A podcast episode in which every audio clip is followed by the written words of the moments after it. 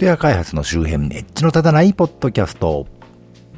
どうも、コンピューターで楽しいことをしたい人、そして、えー、プログラマー遵守は対人関係が苦手な人が多いと言われますが、別に苦手というよりはね、あの、まあ、得意でもないんでしょうけど、あの、一人の時間を好む人が多いというだけでしてね、まあ、苦手というよりは必要がないと思ってる人が多いんじゃないかと思うんですけど、そんなわけで逃げ恥の平正さんみたくね、あの、異性とのお付き合いの経験もそんなに、あの、ないと。え、いう人も多いわけですが、ある程度出世して金持ちになりますと、あの、時間の余裕も若い頃よりはできてきたりしてね、金と時間とストレスを持つ野郎が突然風俗なんかに利用するとね、とんでもない悪はまりをするなんてことは往々にしてあるわけでして、まあ、ネガティブなね、そんなネガティブなこともお手本にしま、示した方がいたりなんかすると、まあ、反面教師としてありがたく自分を振り返らなければいけないなと思う、信濃の国国民、マッチこと町田です。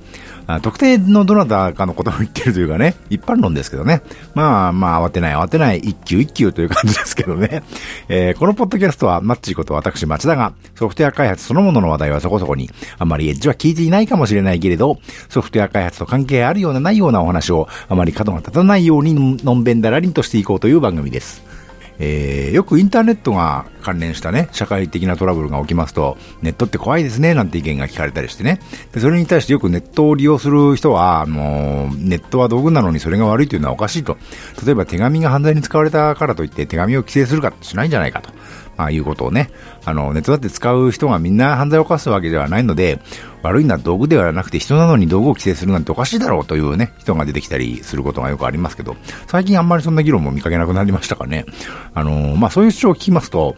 手紙とネットを一緒にするのって、それは水鉄砲と核爆弾を一緒にするような話じゃないのと いうような気もするわけでね。確かに道具に罪はないかもしれませんけど、人間はそもそも罪の深い生き物ですから、たまたま自分、今自分は何事も問題がないとしてもね、将来の自分にどれだけ信用が置けるかとか、それと同じぐらい自分の親とか子供がね、何も起こさないなんてことを確信することなんてできやしないわけですからね。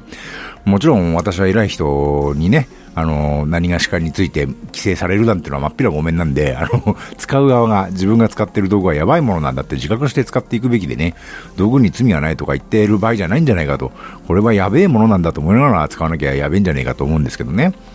というわけで、そういえば最近あの、オレオレ詐欺って言葉未だに聞きますけど、あのー、休日でね、家でぼやっとしてます防災無線なんかで大音量で近所に息子を語る電話がかかってきてるので気をつけましょうなんてやってますけど、あれ確かオレオレ詐欺という名前は良くないから母さん助けて詐欺とかいう奇妙な名前を付けたんだった気がしますけどね、全然聞かないですね。あの、普通に電話詐欺ですよね、あれね。あの、電話がかかってくると、あのー、本当ね、かけてきた側の都合で時間取られたりして腹立たしいことこの上ない道具ですけど、あの、電話に限っては規制してもらっても結構じゃないかと、私は思うんですけどね。というわけで、あのー、電話はやたら保護されてるんじゃないかな、という気はしますがね。もっと国営だからなんですかね。あの、で、電話のかけすぎは相手の時間を損なう恐れがありますって表示するのを義務化したらどうかという気もしますけどね。というわけで、だらだら話してますが、今回あんまりメインになる話がないんですよ。あの、最近、バリューっていう VALU のバリューって読むと思うんですけど、ウェブのサービスが一部で流行ってまして、平日の朝9時から夜9時までしかやってない珍しいサービスなんですけどね。あの、ユーザー登録をすると、その人のツイッターとかインスタグラムとかで審査されて、あの、ビットコインで値段をつけられるんですね。で、その人自身の価値がね、値段をつけられるんですよ。で、その自分の価値を株みたいな感じで、そのビットコインで売り買いするというサイトなんですけど、僕も試しに登録してみたら0.5ビットコインで、あの、なんて言うんですかね、サトシって言うんでしたっけ ?0.5 でしたね。あの、有名人は何十とかね、何百とか何百までいってないかな、100超えてる人もいるんですけど、まあ、1ビットコインが25万円ぐらいだと思ってもらうとね、わかりやすいかなと思うんですけど、ほんで株ですから、あの、買われることが多いとどんどん価値が上がっていくらしいんですね。なんかすげえな、これと思って あの、お仕事をするというのは、その方が行った役務というかね、お仕事に価値があるわけで、それに対する対価が払われると思うんですよね。あと、普通に株式みたいのも、その組織そのものの評価という面もあるんですけど、まあ、それよりはその組織の役務があってね、お仕事があってこそのお話だと思うんですけど、個人そのものに値段がついて、個人の価値が売買されるっていう風にね、このサイト見えるんですけど、こう、一応悪いって言ってるわけじゃないですよ。すごいこと考えたなと思って。で、これで基本的に金持ってるのが偉いっていうね、実に東アジアらしい感性だと思うんですけど、で、まあこれあの、クラウドファンディングっぽくもあってね、なんかやろうとしてる人で出資を募集する手段の一つとしても悪くない感じはするなと思ったんですけど、あの、クラウドファンディングって、あの、割と僕もね、あの、運営してる人からやりませんかって声かけられたことが何度かあるんですけど、例えばこのポッドキャスト、このポッドキャストとか、この前にやってたポッドキャストですかね。それとか、あの、長野ニュースとかね、長野ニュースの話ってこの番組でしてなかったような気がしますけど、まあ、ツイッターとかフェイスブックのボットアカウントをね、運営してるんですけど、クラウドファンディングにしろ、このね、バリューにしろね、この手のって、出資してくれた人に優待というか、特約というか、特別にプレゼントを設定したりするじゃないですか。それがね、何を設定すればいいのかなっていうのは思いつかないんですよね。例えばこのポッドキャストなんだと通常にこう配信すること自体が割といっぱいいっぱいでやってますから、それに特別なプラスアルファみたいなのを用意するななんてことはね、ちょっと無理だなと思うわけですね。まあ一応この番組のショーノートから私の VALU のページにリンクを貼っておきますけど、あの、物好きな方は、あの、私の VALU を買っていただけると、この番組への応援になって嬉しいのは、まあ嬉しいのがね、正直なところなんですけど、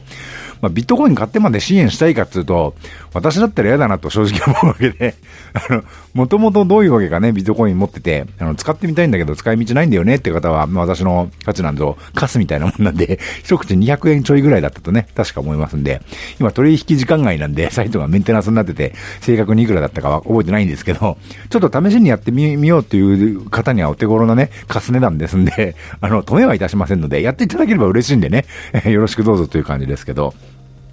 そういう意味でバリューというサイトは、なんか個人として売るべきものを持っている人が集まってるというのがなかなか見ものだなというところはあると思うんですけどね。その昔、スティーブ・ジョブズが、あの、コンピューターを普通の人々にといってアップル2やら Mac やらを世に送り出したわけですが、ネクストの、にの頃にね、あの、スティーブ・ジョブズが、あの、インターネットは人々のものではなく、売るものを持っている人のための、あの、売るものを持っているもののためのものだと、えー、言ったんですよ。で、インターネットも人々のものだと言うと思ってたインタビュアーが煙に巻かれてね、たのをね、読んだことありますけど、まさにそれが企業とか事業とかでなくて、個人が何かを持っているかというのをね、問うているサービスなんじゃないかなという思うんですね、このバリューってのね。で、私は凡人も凡人の、ボンボン人ですから、あの、個人的にこのサービス素晴らしいぞと思うような、あの、売り物が僕はないわけで、あの、完全に人事モードなんですですけどね。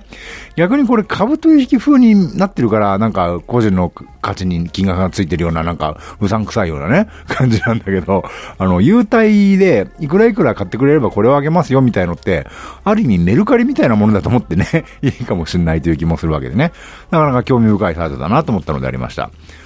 というわけでこの番組 Apple の iTunes、Google の Play Music に登録されておりまして、ね、お手元のスマートフォンのポッドキャスト機能でこの番組を登録いただきますと、最新エピソードが公開時点でお知らせされたり、ダウンロードされたりできるようになります。またこの番組のツイッターアカウント及び Facebook ページがありまして、この番組で取り上げるかもしれないネットで見かけた気になるニュースのご紹介などをしております。もし気が向いたらフォローなどしていただければと思います。またこの番組と同じ内容のものを YouTube にも上げてます。もしポッドキャストあんまり聞く習慣ないんだよねという方はよろしければそちらもお試しください。えー、Twitter、Facebook ページ、YouTube チャンネルはこの番組の配信サイトからリンクが貼ってありますのでご参照ください。というところで今回はここまで。ではまた。